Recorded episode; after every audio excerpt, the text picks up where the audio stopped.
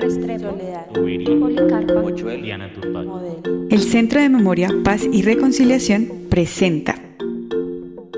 En Barrios con Memorias te contaremos cómo, a través de los movimientos sociales, resistencias, ideas y acciones colectivas producto de luchas comunes por la defensa de los derechos, se han venido construyendo territorios e identidades en nuestra ciudad. Estas son las voces que hacen memorias y tejen sociedad.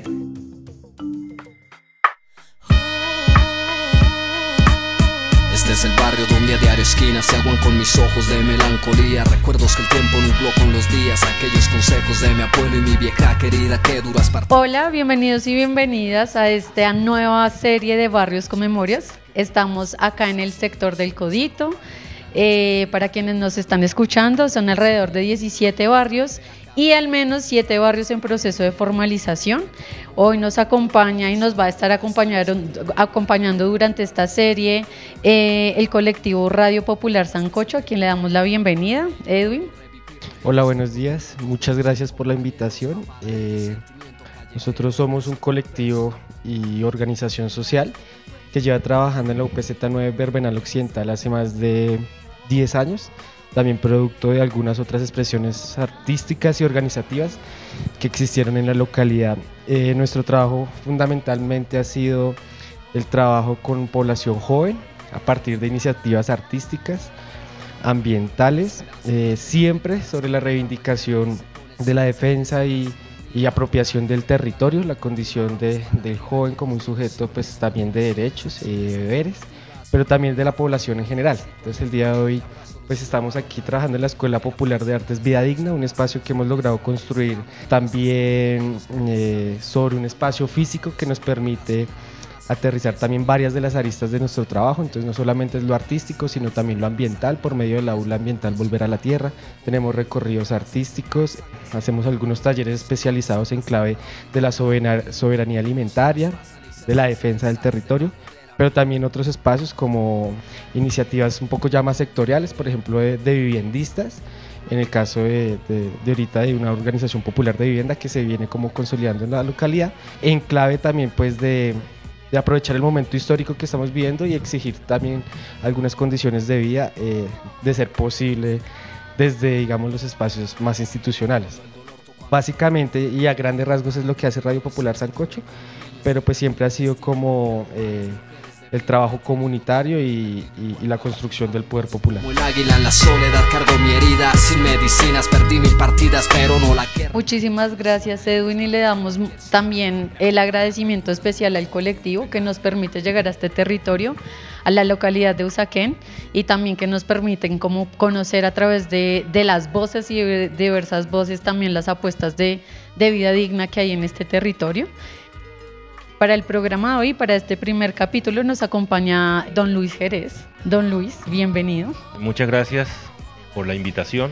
Bueno, mi, mi nombre es Luis Jerez. Yo eh, estoy en estos sectores en la ciudad de Bogotá desde 1980. Hemos desarrollado diferentes actividades.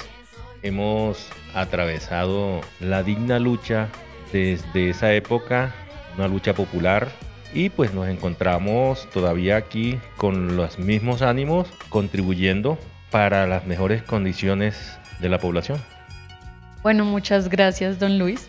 Para comenzar y un poco para que las personas que nos escuchan sepan de cuál es el territorio que estamos hablando, quisiéramos preguntarte cómo era este territorio antes de la llegada de los barrios y antes como de la llegada de los habitantes un poco actuales o desde cuando tú llegaste también más o menos, ¿qué sabemos de este territorio del sector del Codito? Bueno, eh, habría que hablar un poco de la historia y de los relatos que uno ha conocido de las personas mayores que desafortunadamente ya murieron y se llevaron la historia, la memoria de ellos, eh, sus realizaciones, sus ejecutorias, se fueron con ellos. Pero hay algunos investigadores que hicieron algunas reseñas. El primer barrio que se fundó en este sector, que estamos hablando de las 174 hacia la 193 aproximadamente, es, mm, digamos, siguiendo la tradición de lo que ocurrió en los cerros orientales. básicamente la explotación arenera, que surtía pues a, a los empresarios de la construcción y que se convirtió en un negocio muy lucrativo, pues ustedes saben que la gente en ese momento mm, tenían pues una explotación artesanal, pero que por ser artesanal tendría uno la visión de la visión de que se podrían generar espacio menos lesivos que los que se generan hoy, ¿verdad? Medios menos modificatorio al extremo de las condiciones ambientales. Bueno, sin embargo, una fuerte población venida de Boyacá y alguno de Cundinamarca, de la región aquí del Guavio, fueron los que se, ubicaron en esta zona y los primeros areneros. Ellos hicieron excavaciones y sustracción de material arenoso y, de piedras, de rocas, ahí en lo que es eh, la séptima hacia el oriente, lo que hoy conocemos como el barrio El Codito, ahí todavía hay parte de esas excavaciones que cualquiera puede observar. Lo mismo que pasaba y que pasó en Soratama, esa es una gran mina que luego le metieron pues una serie de elementos de, máquinas, la, mecanizaron un poco, pero pues es, esas grietas que están ahí hacen parte de lo que fue la, etapa acá. Entonces eh, yo podría decir que si, de acuerdo a lo que he expresado y, a lo que se ha conocido en los textos y, conversado con algunos que aún quedan por allí de esas viejas épocas, que todo este sector eh, fue una, una zona de explotación arenera. Sin embargo, hubo unas familias que como en todas partes se apropian de los terrenos, ¿verdad? De las tierras. Eh, una especie de colonos y gentes que al llegar acá encontraron unos espacios, algunos los adquirieron por posesión, otros los adquirieron porque se los adjudicó la curia, porque se los había adjudicado la corona, y bueno, toda esa tradición de, de invasión sí, que hicieron en su momento, porque el concepto de invasión eh, lo tienen mal formado en este país. Sin embargo, digamos que es una ofensa decir que los colombianos invaden lo que les pertenece.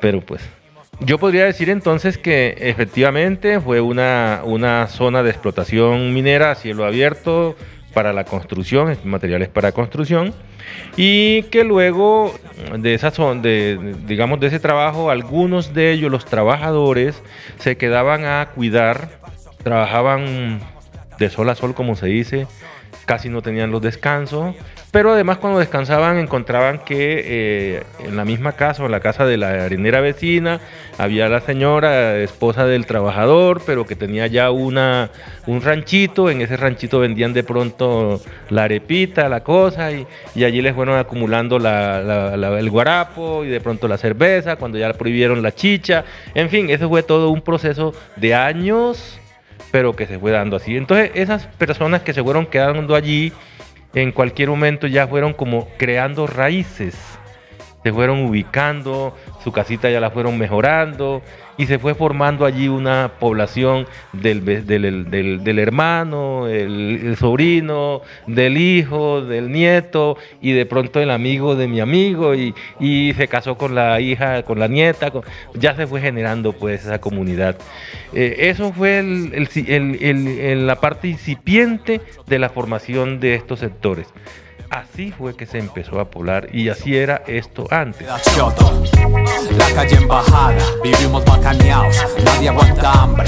Por supuesto, antes de las areneras, pues había era hacienda, el potrero. Eh, no, conozco que, haya habido, digamos, eh, procesos de cultivo de papa, pero me supongo que habrían por ahí algunos cultivos, en fin. Pero digamos lo que yo conozco y de la tradición que más o menos se tiene documentada es esta.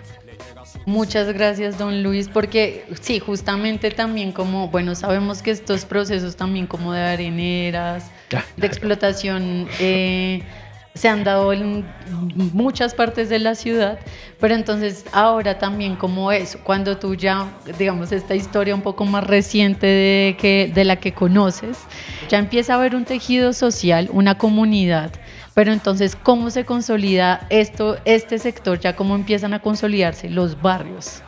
Bien, entonces, eh, al momento de darse ese proceso de consolidación, de, formación de una comunidad, de aquellos, de, compartir socialmente saberes y, apoyos sociales y familiaridades, en fin.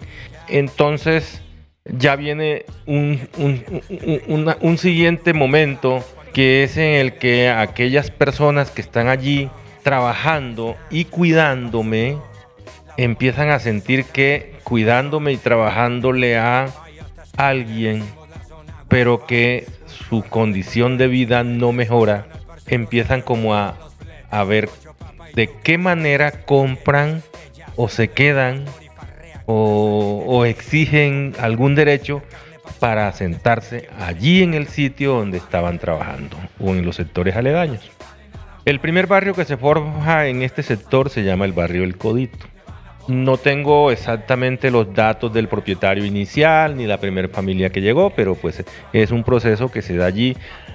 En ese, en ese momento, mm, algún propietario eh, vendió terrenos inicialmente producto de ese problema que se venía presentando al interior de la mina, en ese sector aledaño, para garantizar que aquella persona que ya quería asentarse con una eh, mejor condición eh, de seguridad para lo que estaba invirtiendo, pues ya se fuera quedando allí. Pero además también entonces generaron un proceso de urbanización informal. Es muy importante tener en cuenta el término informal en el proceso de urbanización, porque el proceso de urbanización formal no quiere decir que sea el mejor tampoco, solamente que es formal porque el Estado lo avala. Entonces, eh, ese proceso de, urbanización informal, de venta de lotes y con algunos con escritura, eh, se fue generando pues allí esa comunidad. Esa comunidad convirtió lo que era una arenera inicialmente y unas áreas aledañas en lo que es hoy el barrio El Codito. Eh, mis cálculos mm, llevan a comprender que sobre unos 60 años aproximadamente estamos hablando de la formación ya de lo que es el barrio El Codito. Algo así aproximadamente. Como todo proceso de esas condiciones, y para hablar hace 60 años atrás, usted podrá imaginarse, los servicios públicos pues no, no estaban por ahí cerquita. Mm. La carretera central del norte, que era la que iba para el norte hacia Tunja y eso, es la avenida séptima, ¿cierto? Que luego fue reemplazada por la autopista pero la carretera principal era la Avenida Central del Norte, que es la que luego en la ciudad se convirtió en la Avenida Séptima, que todos hoy conocemos. Entonces esa carretera Central del Norte pues no tenía la estructura que tiene hoy de alcantarillado, ni de acueducto, ni de energía, nada de lo que vemos hoy. Esa formación pues fue muy precaria, entonces ellos se surtían de lo que es la quebrada que le llaman Zaraúz, donde una familia instaló el colegio que está por ahí, por ese lado. Entonces utilizan el agua de esa quebrada, la privatizaron allí, la utilizan. Pero ellos se surtían, entre otras, de esa quebrada y de lo que le llamamos aljibe. Entonces en el barrio El Codito, allí en esas areneras, en los lados vecinos, la gente hacía su rancho, su construcción y generaba y hacía un pozo profundo, de allí sacaba el agua. Esos eran, digamos, los principales servicios y me imagino que letrinas y cosas de esas. Pero a energía, muy complicado. Hasta cuando en ese proceso largo se presentaron pues ya las condiciones. No quiero despertar a mi triste vida, quiero imaginar la vida de... Don Luis, eh, digamos que sabemos de la importancia también del movimiento y de las organizaciones que han estado acá en el sector también como promoviendo ese derecho al acceso a una vivienda, ¿no? No solo una vivienda, sino a una vivienda digna. Y creo que este sector también es muy reconocido como por, por estas organizaciones y estos movimientos. ¿Tú nos puedes contar un poco también de cómo ha sido eso acá en el sector? Sí, mira, eh, posteriormente a la formación del Codito, se inició la formación del barrio Horizontes ese fue un proceso de urbanización ilegal, informal, que tenía también otras características. No es una lucha formal la que se da en este barrio. Se da con base en un interés de negocio particular. Y es cuando aparece un señor con una empresa llamada Inversiones Santo Domingo. El señor José Domingo Cristancho urbaniza esta parte. La lotea, mejor dicho. Más bien es la lotea. Y él había comprado a la finca Tibavita estas tierras. Entonces, claramente se genera allí que el tipo está en una orilla generando unos negocios, pero no le cumple a la gente. Ahí en ese momento, producto de lo que venía haciendo la Central Nacional Provivienda en San Cristóbal Norte y en Cerro Norte, llega la noticia de este proceso aquí. Estamos hablando de algo así como 1965. Para ellos, unos amigos compraron unos lotes aquí, el señor se los vendió a otro y se forman esos conflictos cuando se dan ese tipo de cosas. Y lo que hizo la Central Nacional Provivienda en ese momento fue eh, exigirle a la entidad correspondiente, el Instituto de Crédito Territorial, que era para esa época, la intervención a este proceso urbanístico, para evitar que el señor Cristancho siguiera robando a alguna de las familias, o por lo menos engañándolas, ¿no? Entonces, eh, engañándolas en el sentido de que le vende doble vez, en el sentido de que estaba ahí y, le prometía unas cosas que después no podía cumplirla porque no había las condiciones. Ese fue, digamos, el primer proceso de organización popular eh, en la que se tiene noticia en este sector. Posteriormente, producto de lo que ya les había dicho inicialmente, de la formación de estos barrios, una empresa, una empresa y unos, eh, y unos inversionistas en el barrio Buenavista, habían creado una cosa que se le llamaban urbanización Buenavista. Ellos adquieren eh, la, propiedad y generan un proceso de urbanización aprobado por, por el distrito en ese momento. Eh, su plano de urbanización es aprobado por allá en el año 1956 de la urbanización Buenavista. Eran unas parcelas, pues como parecido a Floresta de la Sabana. Si ustedes de pronto van hacia el norte y no la conocen, o si la conocen, pues más o menos es esa la idea parcelas de 2.000 varas cuadradas, de 2.500, bueno, diferentes tamaños, áreas. Y de la misma manera, de la misma forma, colocaron gente para que vinieran a trabajar. Ahí entonces las personas llegaban, ¿de dónde llegaban? De Boyacá, de Santander y algo de Cundinamarca. Ahí estuvieron trabajando, haciendo el trazado. Algunos compraron unas parcelas. En fin, pero ellos quebraron. Tuvieron un problema económico. La urbanización no la pudieron desarrollar pero a sus trabajadores no les pagaron tampoco.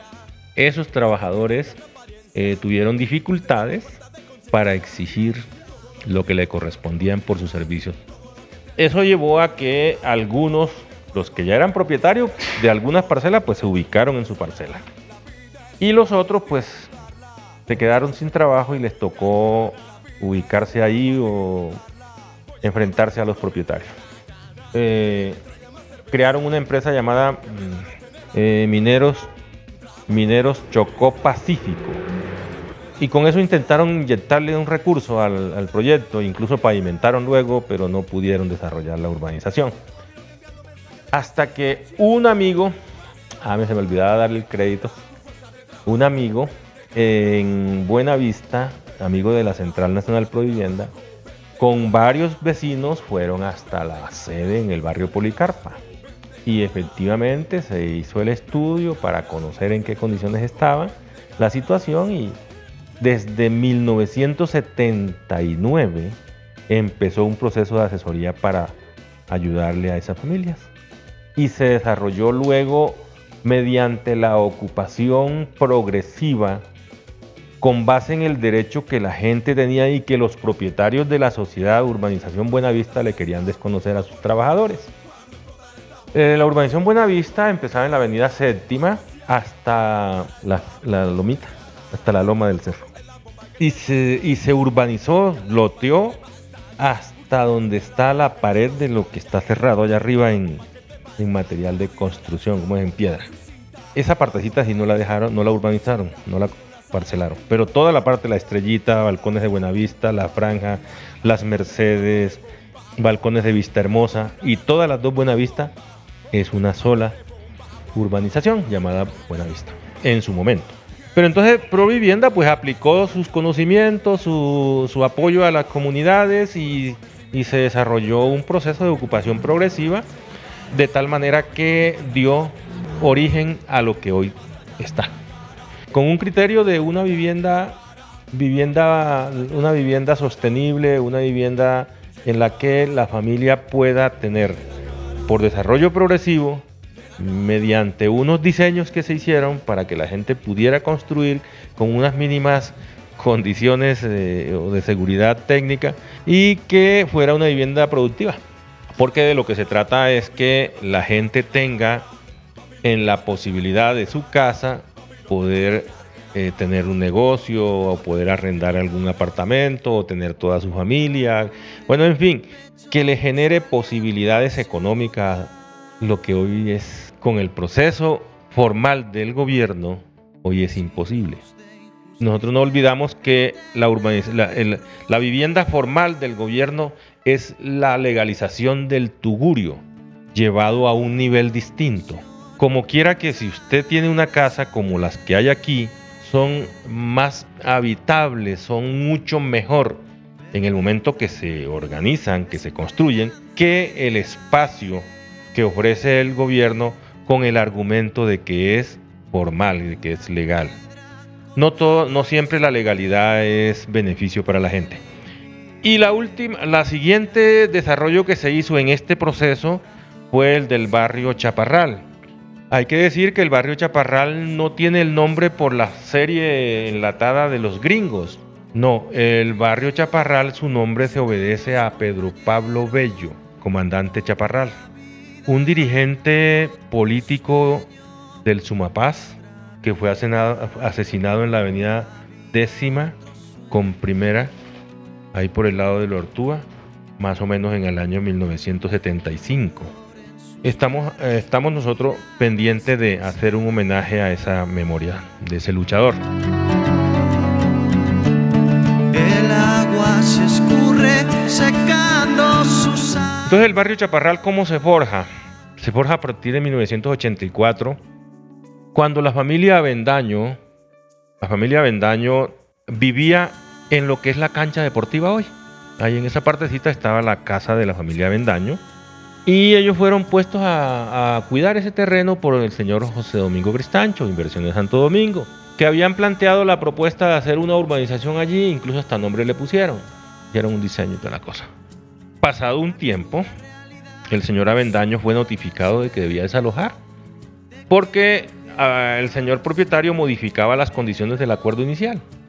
El acuerdo era que eh, la familia Vendaño vivía allí durante el tiempo que fuera, pero saldría en su momento de urbanizar o de cualquier otra cosa con un derecho a vivienda. O sea, le entregaban ahí un lote o algo por el estilo. Para esa fecha que les estoy contando, el señor Cristancho se le ocurrió la brillante idea de decirle a los señores que se fueran, que ya no, no los necesitaba más y que simplemente los desalojaba. Para esa fecha había muchos más amigos ya de la central provivienda en el sector y por supuesto entonces el señor se le ocurrió un día comentarle a unos amigos y finalmente el mismo proceso fueron a la central prohibienda, se observó el tema, se hizo el estudio, se miraron las condiciones y se tomó la decisión de apoyar al señor Cristanchi y a su familia. Con base en el derecho que tenían los señores de la, familia Cristán, perdón, la familia Vendaño, con base en ese, en ese derecho que ellos tenían, eh, la Central Nacional Provivienda propuso la creación de un barrio, en la medida en que el señor Cristancho no quiso arreglar a las buenas. Prefirió perder antes que dar a entender, cumplir su palabra, mejor dicho, cumplir su acuerdo, su contrato. Y fue así como se inició el proceso, o seleccionando un grupo de personas, de familias, y se ubicó unas primeras familias allí para desarrollar pues la tarea. De río me voy poniendo lo mío porque con eso no fío. En mi forma de escaparme de tremenda locura. Don Luis, tú nos estabas contando hace unos momentos sobre cómo esos nacimientos de agua, esos aljibes, pero sabemos también la importancia que ha sido acá como la lucha de esos de esos servicios, ¿no? Incluso también de las vías, el acceso también a las vías, incluso también esto de lo que nos estás hablando, de no solo una vivienda, vivienda, sino una vivienda digna, ¿no? ¿Cuál ha sido también el papel de las organizaciones, de las juntas, para que este territorio pues tenga acceso a eso que son los derechos básicos? Bueno, mira, es siendo este sector un sector mm, multicultural, eh, un sector donde, donde hay multiplicidad de, de, saberes, de saberes, la gente en un alto porcentaje eh, ha mantenido todavía algunos aljibe, todavía hay. Algunos trazados iniciales de las vías carreteables que había en ese momento de los caminos, pues son hoy las vías principales. Por ejemplo, esta, que es la vía principal aquí cerquita donde estamos, la que va hacia la región del Guavio. Pues eso fue en procesos de organización muy fuerte, pero la llegada de la Central Nacional Provivienda a este sector le dio un impulso, eh, desarrolló lo que estaba en, en ese estado inicial. El tema del movimiento comunal acá pues ha sido muy diverso, pero en lo general por el atraso por el atraso de sus liderazgos que vienen de, la vieja escuela eh, liberal, conservadora, eh, muy apegado a tradiciones pues que no contribuyen con el avance de, la, del cambio, básicamente ha sido utilizado en su mayoría para impedir el desarrollo y más bien como elementos politiqueros que no contribuyen al desarrollo. No quiero decir que efectivamente se quedaron en eso, pero sí fue, ha sido, ha sido principalmente esa su tarea. Hemos tratado, porque incluso yo, yo quiero decirles que eh, pues yo he sido víctima de todas las persecuciones posibles lo único que he logrado, o sea, bueno, he logrado eh, eh, sobrevivir, que ya eso es mucho decir. Pero he sido víctima de todo ese tipo de cosas.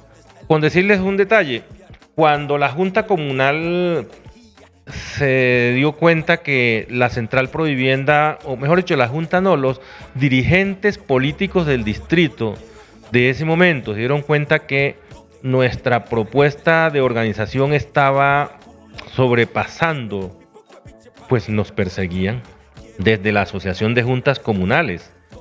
Pero esa confrontación llevó a que se desatara un nudo de conformidad que había allí y, dimos como, ese, como esa chispa y obligó al distrito a hacer cosas, a invertir, a ensanchar las estructuras de servicios públicos, nada en vano es que esa carretera, esta carretera, que era la principal, que era un camino de herradura en ese momento, pues la, la, hicieron producto de movilizaciones, de, paros y de cosas que desarrollamos acá. Pero a todo eso nos, hemos venido sobreponiendo, ¿no? E incluso el carácter de las juntas comunales hoy ha, ha cambiado. Sin embargo, aunque una ley que hicieron el año pasado pues es un poco cuestionable, es cuestionable como casi todo lo que hace el Estado, ¿no? Pero el Congreso, muy, muy, muy dada a disminuir la posibilidad de participación de la gente. Pero bueno, eso ha cambiado, ha mejorado, ha habido un fuerte movimiento de las organizaciones, esas organizaciones se han renovado de alguna manera, otras han retrocedido, pero el movimiento social se, se ha dado y creo que para bien en los últimos años y actualmente con esta expectativa de, gobierno popular, pues hay como nuevos bríos. Don Luis, justamente conectando con esto que estás diciendo y ya para cerrar eh, este programa, te quisiéramos preguntar y en realidad pedirte también un mensaje sobre cuál es la importancia de esa resistencia comunitaria comunitaria diversa, multicultural, pero ¿cuál es esa importancia? Pues tiene la mayor importancia. De todas maneras, mucha gente lucha si a veces no, no entiende el elemento transformador que trae una lucha. Pero aquí se han dado transformaciones inmensas. Si tú vas a hilar un poco delgadito y, y te imaginas de cuando empezó este desarrollo acá a lo que es hoy, Además porque este sector tiene unas condiciones todos los sectores tienen condiciones especiales, pero este tiene unas condiciones que contribuyen a un mayor, a un mejor desarrollo.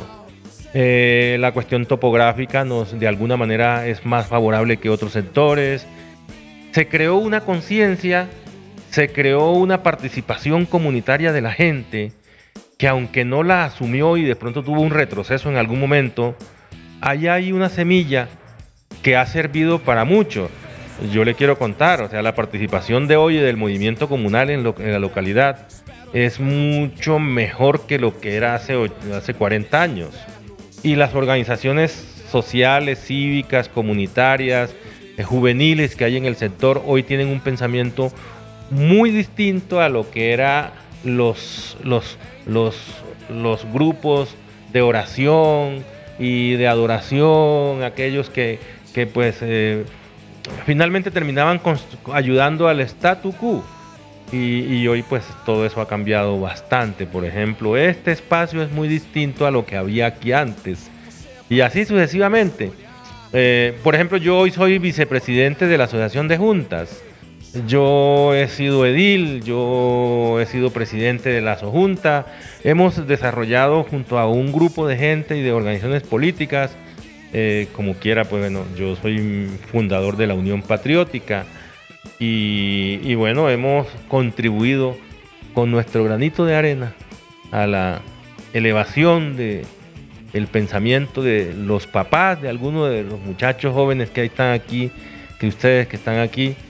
Y eso, y eso implica, eso implica que bueno, los jóvenes con su inquietud, con su nueva visión, le preguntarán a sus abuelos, bueno, abuelo, ¿qué fue lo que pasó? O al papá o algo, y algo ahí se va, se va teniendo de lo que ocurrió y de lo que ocurre aquí tradicionalmente. Pero sí ha transformado muchísimo. Muchísimas gracias, don Luis. Además, creo que hoy nos diste datos que ni siquiera sabíamos del nombre también del, del barrio Chaparral. Eso también es hacer memoria ¿no? sobre los diferentes territorios de Bogotá. Gracias por permitirnos llegar acá hacia el norte, hacia estos cerros. Eh, y gracias también hoy por, por, por, dejarnos escuchar también un poco de, de, lo que ha sido la construcción de estos territorios y de las organizaciones que han permitido que este territorio exista como hoy existe. Por hoy dejamos hasta acá. La idea es que en el siguiente capítulo hablemos un poco sobre las defensas más medioambientales de este sector del codito. Y ya por hoy, muchísimas gracias, don Luis, eh, y esperamos que sigan escuchando Barrios con Memorias.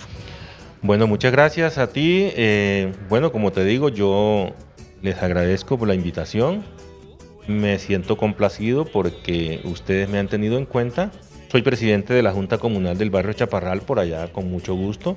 Eh, nosotros tenemos eh, abierta nuestra disposición de coordinar y de trabajar para que este país cambie. Y muchas gracias. Muchísimas gracias, don Luis. No dejen de escuchar Barrios con Memorias.